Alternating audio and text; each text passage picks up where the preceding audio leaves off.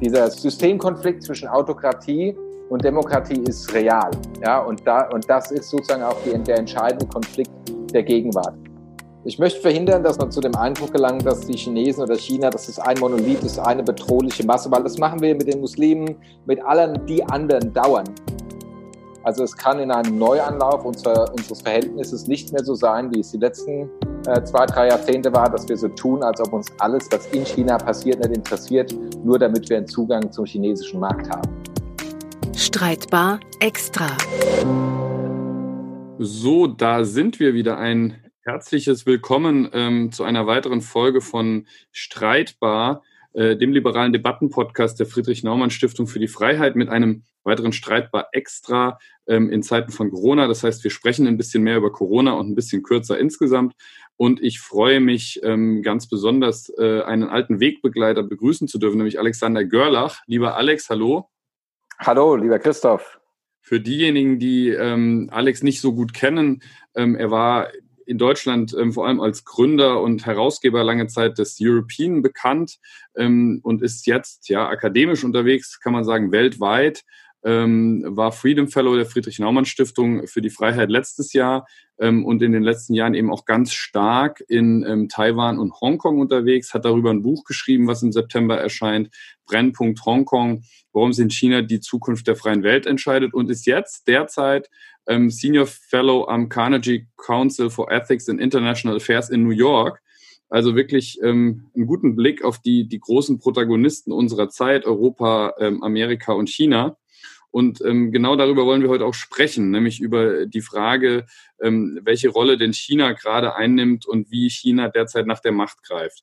Und da ist ja Corona schon ein, ein Thema, ähm, was man nicht unterschätzen sollte, die Debatte, die wir gerade erleben, oder Alex? Also erstmal vielen Dank, lieber Christoph, dass du mich äh, eingeladen hast. Bin gern äh, zu Gast. Und bei uns zu Hause sagt man, äh, gegen Lob kann man sich nicht wehren. Das heißt, ich nehme also diese ganz freundliche Einführung und so äh, entgegen und gebe sie gern zurück und, und danke dir auch und äh, freue mich für die Gelegenheit. Ähm, in dem Moment, in dem wir uns jetzt befinden, äh, versuchen alle, alle Seiten ähm, aus der Corona-Krise, wenn nicht doch Profit, so doch aber politisches Kapital zu schlagen. Ne? Die Frage, steht im Raum. Wer ist schuld an dieser Misere, an den, an den vielen, vielen tausend Toten, an der äh, ökonomischen Misere der Rezession? Äh, und da sind die USA und China in einen äh, Streit eingetreten, äh, bei dem aber nicht beide ähm, gleiche Partner sind. Nicht beide gleiche Partner heißt, ähm, äh, einer hat eine bessere Erzählung oder einer hat die Wahrheit auf seiner Seite? Das ist ja eigentlich die Frage dann, ne?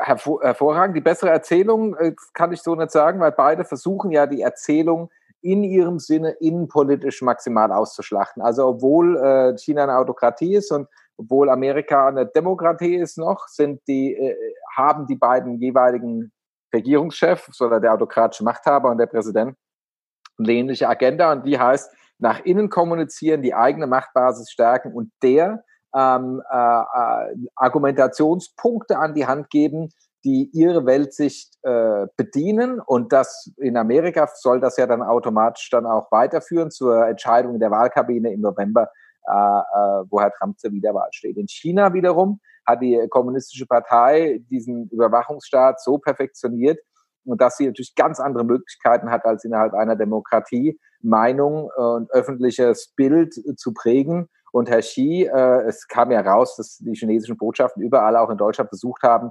ihre äh, Gastgeber zu zwingen, irgendwas Nettes über China zu sagen, lauter so obskure Sachen, damit man sich innerhalb des Landes sagt, guck mal, die ganze Welt liegt vor den, auf den Knien vor uns, wie geil wir sind und wir, wir, wir ähm, äh, retten die Welt. Und da passt es natürlich nicht dazu, äh, dass dieser ähm, Virus in China sozusagen in die Welt trat und dann erstmal vier Wochen wenig äh, geschah und der erste Arzt, der den äh, aufgefunden hat und mit anderen Fachleuten diskutieren wurde, erstmal äh, von der Polizei Besuch bekam. Das soll natürlich jetzt alles, äh, äh, das soll die Öffentlichkeit möglichst schnell vergessen. Das heißt, wir erleben, also man muss es ja andersrum fragen, ist der chinesische Machtapparat und die Zensur in China tatsächlich so effizient, dass sie in der Lage sind, etwas, was auf der ganzen Welt als Fakt gesehen wird, nämlich dass dieses Virus aus Wuhan kommt, was ja auch erstmal, würde ich sagen, ist nichts Schlimmes. Wenn es aus Deutschland käme, dann müsste man trotzdem gemeinsam dran arbeiten, dass wieder weg ist. Ähm, aber die Chinesen wollen diese Erzählung nicht mehr und sie sind in der Lage, tatsächlich 1,4 Milliarden Menschen so zu kontrollieren und zu zensieren, ähm, dass diese Erzählung irgendwann verschwindet und eine, durch eine neue ersetzt wird, die heißt, keine Ahnung, äh, die Amerikaner haben uns das Virus gebracht oder wie stelle ich mir das vor? Ja, also äh, ob das jetzt sozusagen die, die Vorstellung der, der chinesischen Regierung ist, das, das mag natürlich so sein. So, ähm, äh, funkt, so einfach oder so geradlinig äh, funktio funktioniert das nicht. Ähm, die, ähm, hm, wo fange ich da an? Weil, also China ist noch eine Autokratie. Eine Autokratie bedeutet, dass selbst die, dass die Partei, ob schon es nur eine Partei gibt, doch nicht unumstrengt ohne Widerspruch herrschen kann. Es gibt Fraktionen innerhalb der Parteien. Es gibt natürlich jetzt eine ganz starke äh, äh, Fraktion von Herrn Xi, aber es gibt sicherlich auch in dieser großen Partei noch Gegenstimmen. Es gibt auch zivilgesellschaftliches äh, äh, Protestieren. Es gab Proteste, also auf der Straße gegen äh, lokale Regierungen, wie die sich mit der Corona, in der Corona-Krise verhalten haben. Es gab digitalen Aufruhr, als eben jener genannte erste Arzt ähm, ähm, äh, ums Leben kam, also an Corona starb in Erfüllung seiner Pflicht, nämlich äh, dabei äh, Menschen zu behandeln. Äh, er aber zuvor von den chinesischen Behörden kaltgestellt wurde für, ähm, wie ich ja schon sagte. Das heißt, die äh, da gibt's Artikulation von Widerspruch. Das Land ist einfach zu groß dafür. Und China ist jetzt gerade im Wettrennen, äh, die Überwachung so zu steigern, dass sie natürlich nicht diesen, diese weiteren äh, Narrative oder die Wahrheit gänzlich unterdrücken kann, aber so über solche Angstmechanismen verfügt, dass die Leute, wenn überhaupt, das nur in der vorgehaltenen Hand und abends, wenn das Licht aus ist, einander zurufen. Und dann hast du ja dann so einen Effekt wie mit Tiananmen äh, von 1989, dass die junge Generation, eine Generation später, natürlich davon gar nichts mehr weiß. Ne? Also so, dass das jetzt geradlinig ginge. China sagt, wir wollen das jetzt nicht mehr. Es gab etliche Stunden äh, richtig bös auf die Mütze, als dieser Arzt starb. Und dann haben die staatlichen Behörden das Weibo, das Social Network, äh, äh, Network in China, äh, also was das betraf, dicht, also stillgelegt. Dann war dieser Protest nicht mehr möglich und war zensiert. Alex, eine Frage, die man jetzt ja stellen muss, ist, ähm, wenn wir eben über so einen Systemwettbewerb in der Wahrnehmung sprechen, also den Versuch auch Deutungshoheit zu erlangen und äh, den Versuch der Chinesen zu zeigen, sie sind eigentlich viel besser. Ähm, was sind denn die Beispiele aus der westlichen Welt, die man gegenhalten kann, wo man sagen kann, guck mal, da gibt's Leute, die haben das viel, viel besser hingekriegt als ihr und zwar mit demokratischen Mitteln?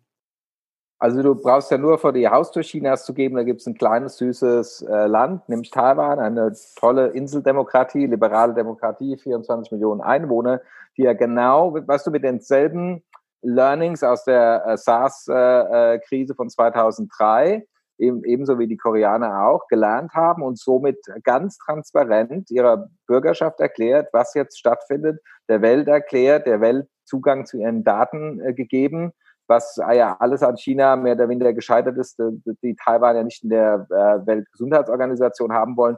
Aber wenn die Welt einen Champion anschauen möchte, der die Möglichkeiten äh, von Digital Governance, ja, und E-Health und also all das mit transparenter demokratischer Policy, äh, Policy Making miteinander verbinden will, dann ist eben Taiwan ein leuchtendes Beispiel, an dem, äh, von dem viele was lernen können. Ähm, die Chinesen versuchen ja wirklich alles, du hast die WHO schon angesprochen, die äh, Chinesen versuchen die rauszuhalten aus der WHO, das eskaliert ja auch, dieser Kampf um, um die Deutungshoheit in der WHO mit den Amerikanern und mit der westlichen Welt. Ähm, warum ist eigentlich Taiwan für China so ein offensichtlicher Stachel im Fleisch? Kann man das erklären, warum die ähm, selbst in so einer weltweiten Pandemie immer noch diesen Kampf gegen Taiwan da ausfechten wollen? Na klar, also dass die, die Xi Jinping äh, Vision ist zu erklären, der Welt zu erklären, dass Demokratie vielleicht in manchen Winkeln äh, entlegener Kontinente funktioniert, aber eigentlich der Han-Chinese mit seiner, mit Konfuzianismus, einen Sozialismus chinesischer Prägung hervorbringt, der wird nicht immer so gesagt, allen anderen überlegen ist, aber wenn gleich, selbst wenn man das nicht sagt, einfach das eigene ist das, was eigentlich das den Chinesen gemäße und Demokratie wäre quasi dann etwas, was man äh, imperialistisch den, äh, den Chinesen äh, aufschöpen wolle. Und da sind halt 24 Millionen Han-Chinesen, die vor der Küste des chinesischen Festlands in ihrem kleinen Land Taiwan liberale Demokratie machen, natürlich Herrn Xi ein Dorn im Auge. Weil, er, weil der Erfolg der Demokratie in Taiwan natürlich auch ihn zu Hause unter Druck setzt. Und auch wenn das eine nur 24 Millionen und das andere 1,4 Milliarden sind, wissen natürlich beide Seiten unter, übereinander. Taiwan ist einer der, äh, der asiatischen Tiger zusammen mit Japan und Südkorea, die eine, die, über das Vehikel ähm, wirtschaftlicher Integration äh, in, der, in der Nachkriegsgeschichte zu vollen Demokratien geworden sind. Ne? Und in dem Sinne unterscheidet sich Taiwan heute auch äh, bleibend von der Volksrepublik China. Man teilt zwar das gemeinsame Erbe, die Taiwanese, die, die, äh, der Bürgerkrieg, der 1947, 49 zu Ende ging, führte dazu, dass die Maoisten gewonnen haben und die, äh, das, was heute die Taiwaner sind, oder einige Millionen davon, das Festland verlassen mussten. Übrigens viele auch nach Hongkong geflohen sind vor den Kommunisten. Äh, und das Ziel eigentlich dann war, irgendwann äh, China wieder von den Kommunisten zurückzuerobern. Das hat sich erledigt. Aber in diesen 75 Jahren ist Taiwan was Eigenes geworden und die eigenständige demokratische Politik, die Unterstützung Hongkongs äh, wird von 85 bis 90 Prozent, je nachdem Umfragen der Bevölkerung getragen. Das heißt, die Taiwaner, die Taiwanesen nehmen sich als was Eigenes wahr. Sie sind in ihrer eigenen Sprache keine äh, Chinesen mehr. Dasselbe gilt immer übrigens mehr und mehr für die Menschen in Hongkong die, wie ich in der Umfrage. Das wäre jetzt nämlich meine nächste Frage gewesen. Dein Buch heißt ja Brennpunkt Hongkong. Ja. Ähm, und äh, Hongkong ist ja jetzt auch relativ gut durch die Krise gekommen. Ähm, Hongkong ist kein eigenständiges Land wie Taiwan, aber eben doch ein anderer Ort als China. Ähm, werfen wir gerne da mal einen Blick drauf. Also wie sieht es denn in Hongkong aus? Ja, in Hongkong hat sich dann eben auch in den letzten Jahren eine, eine kantonesische Identität, Identität stärker herausgebildet, hm, weil die, die Kantonesen eigene Sprache, eigene Kultur, eigene äh, Küche haben. Man sich aber trotzdem bis zu diesem ganzen Crackdown, den Peking gegenüber Hongkong veranstaltet hat, sich eigentlich als Chinese gesehen hat. Also das Agieren der Zentralmacht, das Agieren von Xi Jinping persönlich hat dazu geführt, dass Taiwan immer weniger Bock drauf hat, äh, sich mit China abzugeben und die Hongkonger überlegen, ob sie sich nicht unabhängig von China machen. Das heißt also in Peking, wo man halt in dieser autokratischen Denkzwickmühle ist, sagen wir sind die geilsten und alles und jeder, jede Kritik muss erstickt werden, wundert man sich jetzt und sagt sozusagen, hm, was, was geht denn da eigentlich ab? So, das ist so verwunderlich, dass sogar einige fragen, macht das der Xi mit Absicht, um diese, um Taiwan oder Hongkong in einen Konflikt zu verwickeln, um dann 2023 zu sagen, ich muss leider noch eine dritte Amtszeit im Amt bleiben, weil wir haben jetzt einen Krieg vor der Haustür vielleicht oder die, die, die Hongkonger sind so äh, ungemütlich, jemand muss die befrieden, man weiß es nicht. Aber die Politik Chinas jedenfalls hat dazu geführt, dass in der Peripherie der Volksrepublik die Menschen da, wo sie die Wahl haben zwischen Demokratie und autokratischer Herrschaft aller Xi Jinping sagen, dann nehmen wir mal die Demokratie das ist ähm, erstmal eine schöne Botschaft natürlich, ähm, aber man muss ja nur in die letzten Tage schauen, wo man das Gefühl hat, also es ist in den westlichen Medien kaum zu lesen, aber in Hongkong knallt es gerade wieder ganz schön. Es waren auch eine Menge ähm, Oppositionelle zwischenzeitlich inhaftiert. Ähm, da wird gesiebt mit Blick auf die anstehenden Wahlen, dass eben Leute auch nicht mehr antreten dürfen. Da kannst du vielleicht auch gleich noch was dazu sagen. Ähm, aber die Frage ist, äh, wird da tatsächlich auch diese Corona-Krise, die jetzt so in, rund um China so ein bisschen schon weiter vorbei ist als bei uns, genutzt und um in deren Windschatten ähm, und mangels öffentlicher Aufmerksamkeit weltweit äh, Fakten zu schaffen? Also wenn man die, die, äh, die Proteste in Hongkong anschaut, dann haben die eine Genealogie, die mit 1997 schon ihren Anfang nimmt, als die ehemalige Grundkolonie an China zurückging. Ne? 2003 gab es große Proteste, 2014 und 2019. Jedes Mal ging es darum, dass China versucht hat, die eigenen gegebenen äh, schriftlich zugesicherten äh, ähm, äh, ja, äh, Zusagen, was den Sonderstatus Hongkongs betrifft, unterwandert hat. 2003 sollte ein sogenanntes äh, äh, Sicherheitsgesetz dafür sorgen, dass im Endeffekt Dissidenten relativ zügig vor Gericht gestellt werden können für Aufruhr, Verschwörung, keine Ahnung, was hast du nicht gesehen. Das hat also hunderttausende Menschen auf die Palme gebracht, weil es ja im Endeffekt bedeuten würde, dass diese Gerichtsbarkeit, diese demokratische Gerichtsbarkeit äh, Hongkongs äh, ausgehöhlt werden würde. Also sie könnte politisch instrumentalisiert werden, um, um jede kritische Äußerung an der Regierung äh, von vornherein zu verunmöglichen. Da man halt gemerkt hat, dass das jetzt so also funktioniert, hat man dann erstmal 2007, als äh, ja das eigentliche Datum war, um die volle Demokratie in Hongkong einzuführen, das verschoben. Hat dann 2014 gesagt, Edge, Edge, ihr müsst jetzt, äh, ihr könnt nur Leute aufstellen, die wir vorher abgesegnet haben. Dann gab es eben die sogenannte Regenschirmbewegung, auch studentische und andere Protestbewegungen, wieder eine Million Menschen auf der Straße. Und ähm, das, das ist dann so ausgefadet. Und dann hat man im letzten Jahr versucht, das sogenannte, äh, dieses äh, Auslieferungsdekret sozusagen dieses äh, aus, aus dem Jahr 2003 nochmal aufzuwärmen, aber diesmal so, dass man Menschen in Hongkong verhaften kann, nach China überführen und dort den Prozess machen. Das hat natürlich Hongkonger wie die internationale Gemeinschaft dort, also Expats in Hongkong auf die Palme gebracht, weil letztendlich in China das kein Rechtsstaat ist, kriegst du keinen Anwalt, gar nichts und darfst dann irgendwie in irgendeinem Gefängnis vor dich hinschimmeln, hat da keiner Lust drauf. Ne? Das heißt, man sieht aber an diesen drei Zahlen und was da passiert ist, dass China schon lange äh, vorhat, diese Eigenart Hongkongs zu schleifen und nicht etwa zu äh, stützen oder zumindest zu ertragen. Und 2014 wie 2019 und ich glaube 2003 auch war das Vehikel natürlich. Die Leute, die auf Demonstrationen gehen, die werden als, äh, na, die werden halt dämonisiert und kriminalisiert und die studentischen Proteste letztes Jahr, das war halt ganz wichtig, waren Riots, also Unruhen und keine Demonstration, weil man dann härtere Gefängnisstrafen verhängen kann. Wer einmal sozusagen verurteilt war, darf nicht mehr antreten äh, für ein öffentliches Amt. Und so versuchen, äh, versucht das Peking mit allen Mitteln, die Demokratie in, äh, in ähm, ähm, Hongkong zu zertreten. Das wird hart, denn im, also Gott sei Dank im letzten November, als es eine Wahl gab, eine Regionalwahl in Hongkong, sind 17 der 18 Distrikte an die Demokratiebewegung gegangen. Und Peking wird jetzt alles tun, um die nächste Wahl zum Legislative Council im September nicht wieder zu einer Blamage werden zu lassen. Deswegen sehen wir jetzt ja diese Verhaftungswelle. Mhm.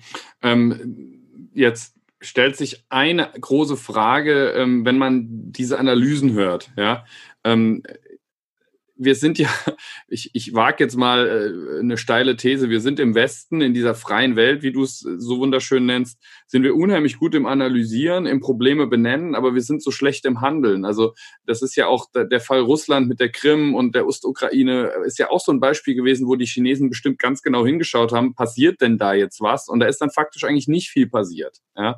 Ähm, das heißt, was ist denn jetzt irgendein Mittel, wenn wir sagen, das, ist ein, das sind wichtige Orte, Taiwan, Hongkong, da entscheidet sich auch, ähm, ob diese westliche Welt als, als Führungsmacht in der Welt, ähm, als Ideal Bestand haben kann. Ähm, das entscheidet sich an solchen Orten, was können wir tun, was müssen wir tun?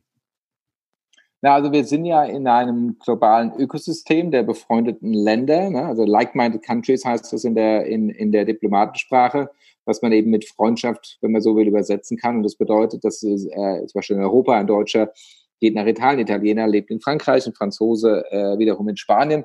Und ich als Adressat der Verfassung, ich als Mensch, genieße überall dieselben Rechte und denselben Schutz, selbst wenn ich nicht ein Staatsbürger dort bin. Und das gilt eben in, in Taiwan und Korea und Japan zum Beispiel genauso oder in Hongkong. Ne? Das heißt also, diese, die demokratischen Länder haben es geschafft, äh, regelbasiert auf der Grundlage einer äh, empathisch erspürten Menschenwürde und einer Ausgestaltung dieser Menschenwürde in einer verbindlichen Rechtsordnung einen Freiheitsraum zu schaffen für Milliarden von Menschen. Äh, übrigens auch Menschen, die eben nicht Staatsbürger einer Demokratie sind, ne? die in einer Demokratie Zuflucht finden können, ne? Aufnahme und Schutz. Ne? Das ist also unvorher, da gibt es keinen äh, Vorgänger in, in der Weltgeschichte. Und ich wundere mich manchmal, warum wir da so wie äh, äh, ein Kaninchen vor der Schlange erstarren denn diese, das ist eigentlich eine große Erfolgsgeschichte, trotz aller Notwendigkeit, ähm, äh, sich zu ständig zu erneuern. Der Punkt ist aber, wenn ein dieses Ökosystem wie ein Körper auch an einer Stelle empfindlich befallen wird und, äh, und vielleicht dann auch überwunden, hat es natürlich Auswirkungen auf äh, die demokratische Welt im Ganzen. Ne? Und dieser System, äh, Systemkonflikt zwischen Autokratie und Demokratie ist real. Ja, und da, und das ist sozusagen auch die, der entscheidende Konflikt der Gegenwart. Und wenn da Partner verloren gehen, wenn da Taiwan verloren ginge oder, oder Hongkong verloren ginge, wäre das ein starker Schlag. Das glaube ich auch. Und ich finde, du hast es wunderbar beschrieben. Aber was müssen wir tun, damit die nicht verloren gehen? Also was können wir tun? Ich stelle mir jetzt vor, wenn, wenn, wenn 1,4 Milliarden Chinesen äh, mit einer riesigen Armee ähm, wenn die jetzt in Hongkong einmarschieren, ist das Thema durch, oder? Wie in der Ostukraine oder vor allem auf der Krim. Also die wird auch erstmal nicht von Russland zurückkommen, äh, auch wenn man es äh, völkerrechtlich noch so anders sehen will. Oder bin ich da naiv? Also was? was Nein, also ich, ich glaube jetzt ja nicht, dass ähm, also ich möchte verhindern, dass man, dass man zu dem Eindruck gelangt, dass die Chinesen oder China, das ist ein Monolith, ist eine bedrohliche Masse, weil das machen wir mit den Muslimen, mit allen die anderen dauern. Ne? Und die Vorstellung, dass nur wir differenziert, mit eigenen Interessen, ganz kompliziert, complicated und so sind und die anderen halt einfach ein Monolith, der nur eine Sache will, der, das ist halt ähm, sozialwissenschaftlich erforscht, das ist halt ein Shortcoming in unserer Psyche, aber es ist ja nicht so, dass 1,4 Milliarden Chinesen alle dasselbe wollen. Ne? Und so ist es halt auch in der kommunistischen Partei und so ist es dann halt in dem, im Land insgesamt. Deswegen setzt die äh, Führung ja auf ihre Propaganda, um langsam, äh, stetig, Schritt für Schritt die Menschen da äh, anzumassieren, um sie am Ende zum Beispiel für eine militärische Auseinandersetzung mit Taiwan oder eine Komplettübernahme Hongkongs äh, zu begeistern. Deswegen, wie ich ja schon sagte, wird das als Unruhe klassifiziert, die, äh, die Studenten als Unruhestifter, als Kriminelle, weil man sich so erhofft, ähm, äh, die Unterstützung der Bevölkerung zu kriegen. In, in, ja, in China klappt das, in der Volksrepublik klappt das natürlich äh, äh besser. In Hongkong hat es gar nicht gefruchtet. Also da, äh, deswegen hat ja, haben ja, haben ja die Peking-treuen äh, Kandidaten äh, die letzte Wahl verloren, weil die Hongkonger verstanden haben, was äh, China vorhat. Äh, einfach, dass äh, die Dämonisierung und die, äh, na, wie sagt man das auf Deutsch, also dass man die sozusagen zu Verbrechern erklärt, ähm, zum Willen macht. Da haben die äh, Hongkonger, die ja dann doch schon lang genug in, ähm, in der Stadt leben mit freier Presse und kritischem Denken, gesagt, ja, nee, nee, nee, das haben wir schon verstanden. Und deswegen hat das dort nicht funktioniert. In China hingegen hat natürlich die KP volle Durchgriffskraft oder Potenzial, sagen wir so. Da musst du dich schon äh, anders organisieren, wenn du äh, Widerspruch hast. Aber es gab schon natürlich auch äh, richtigen Straßenprotest und auch Online-Protest im Zuge der Corona-Krise. Da haben die Menschen sich schon über ihre Regierung echauffiert. Also es ist nicht so, dass man sich in China nicht äußern dürfte. Aber jetzt wirklich nochmal aus der europäischen Perspektive, würdest du meine Wahrnehmung teilen, dass wir äh, derzeit zumindest noch stark genug wären, ähm, China auch gewisse, in gewisse Schranken zu weisen, äh, in einer partnerschaftlichen Art und Weise, wenn man so will, solange wir als Europäer geschlossen sprechen, dass es aber schwierig wird, wenn einzelne Länder für sich den Konflikt mit China suchen? Also wenn so einige kleine Länder, und das steht ihnen ja zu, versuchen, einen Gewinn draus zu schlagen oder manche sich auch wirklich in der Tat von, von Rest Europas, äh, ähm, die Italiener sich auch eine ganze Weile äh, äh, vernachlässigt fühlen, dann ist es ja verständlich, dass man sagt, mal gucken mal, was es sonst noch so gibt und vielleicht kann ich ja dann auch meinen engsten Verwandten mal zeigen, dass sie sich eigentlich ein bisschen besser um mich kümmern sollen. Diesen Ländern, ob das jetzt Serbien oder Italien ist, muss man halt einfach sagen, schaut mal in anderen Ländern der Welt, wo äh, die Leute dann, wo die Länder ihre Kredite nicht zurückzahlen konnten und und und oder was, was für Konditionen es überhaupt gibt, mit welchen, zu, zu denen überhaupt diese Kredite ausgegeben werden, da merkst du halt einfach schon, dass China sich nicht als Soft Power äh, etablieren will, sondern äh, einfach den Menschen äh, mit Knute begegnet und äh, die, die Partnerschaft mit China äh, mit einem Preisschild verbunden ist, dass es der freien Welt nicht gibt. Es kann aber, wie es das Sprichwort schon so schön sagt, nicht der Frömmste nicht im Frieden leben, wenn es dem bösen Nachbarn nicht gefällt wenn Herr Orban sein Land in eine Autokratie umbauen will, weil er das will und er die Chance hat, ein Autokrat zu werden, dann ist er ja natürlich für diese äh, Argumente, äh, in, die lehnt er ja einen Bausch und Bogen ab. Also die Europäer tun gut daran, ihre eigene Stärke äh, zu erkennen und herauszustellen. Ne? Und äh, gerade wenn im Hinblick auf China, jetzt in der Provinz Xinjiang, wo rund zwei Millionen Menschen in sogenannten Umerziehungslagern äh, da ihr Dasein fristen, äh, wo die KP in jede muslimische Familie einen, einen, Chinesen setzt, damit auch gerne dem Koran gelesen wird und der das direkt dann weiter äh, ähm, weiterleitet, der das äh, woll, also wer kann das wollen und wer kann das, ähm, der in der Demokratie aufgewachsen ist, bei aller Kritik, die immer, die es ja immer geben darf und kann, wer möchte denn in so einem Land leben? Das heißt, die Europäer und ihre Institution und ihre politische Repräsentanz muss halt alles in die Waagschale werfen, dass so ein Modell bei uns keine Zukunft hat. Ähm, Alex, wir sind auch schon am Ende unseres Gesprächs angekommen. Wir werden natürlich nicht alles auflösen können, aber ich frage dich als äh, letztjährigen Freedom Fellow der Friedrich-Naumann-Stiftung, ähm, wenn wir uns jetzt einfach mal vorstellen, in 20 Jahren gibt es wieder einen Freedom Fellow, da sind wir dann schon, gehen wir schon langsam auf die Rente zu, ähm, aber äh, und dieser Freedom Fellow, der ähm, betrachtet dann im Rückblick ähm, diese Auseinandersetzung, die du in deinem Buch äh, Brennpunkt Hongkong beschreibst, das Anfang September rauskommt. Was wird er im Rückblick äh, als Resümee ziehen? Wer hat am Schluss gewonnen? Was glaubst du? Na, also das ist äh, wie bei allen Blicken in die Kristallkugel äh, schwer zu sagen. Also im Moment sieht man ja schon, dass die USA nach wie vor die äh, stärkere Weltmacht sind, äh, verglichen zu China. Sie haben Trump hin oder her ähm, einen großen bipartisan, zweiparteilichen Konsens im Umgang mit Taiwan und China. Herr Trump hat das auch, äh, das Weiße Haus hat, also die Exekutive hat das auch äh, stets mitgetragen. Das heißt, mit Amerika als starken Partner an der Seite, besonders für Taiwan, aber auch im moralischen Support äh, gegenüber Hongkong, äh, hat China jetzt gemerkt, dass es sich nicht alles erlauben kann. Es ist jetzt die Frage, wie wird China darauf reagieren. Was wir im Moment sehen, ist erhöhte Propagandamaschinerie, jetzt wenig Einsicht, aber dafür mehr Ideologie. Ne, aber äh, mit den Parametern, die wir jetzt haben, sind die Chancen gut, dass wir ähm, erstmal China, wie soll ich sagen, einhegen können, um ihm dann sozusagen Schritt für Schritt, hoffentlich in einer anderen äh, Führerschaft, wieder den Rück, das zurück in die regelbasierte internationale Gemeinschaft eröffnen, dann aber eben äh, mit dem unter der unter dem demokratischen oder unter dem Vorbehalt der Menschenrechte. Also es kann in einem Neuanlauf unser, unseres Verhältnisses nicht mehr so sein, wie es die letzten äh, zwei, drei Jahrzehnte war, dass wir so tun, als ob uns alles, was in China passiert, nicht interessiert, nur damit wir einen Zugang zum chinesischen Markt haben. Das ist ein wunderbares Schlusswort, weil ähm, in einem liberalen Debattenpodcast muss man eben auch immer den Liberalismus mit allen seinen Facetten beleuchten. Und das ist natürlich neben dem Markt sind das ganz besonders die Menschenrechte. Deswegen danke ich dir recht herzlich nicht nur für dieses Schlusswort, sondern äh, insgesamt für das ganze Gespräch, für deine Einsichten und ähm, Aussichten. Lieber Alex, vielen, vielen Dank. Danke dir, lieber Christoph. Danke. Und ähm, das war es auch schon wieder mit unserem Streitbar Extra, mit einer weiteren Folge von unserem liberalen Debattenpodcast der Friedrich-Naumann-Stiftung für die Freiheit. Es geht in den nächsten Wochen munter weiter. Deswegen freue ich mich, wenn alle, die heute dabei waren, auch in der nächsten Zeit wieder einschalten und äh, bedanke mich fürs Zuhören. Ciao, danke. Thank you.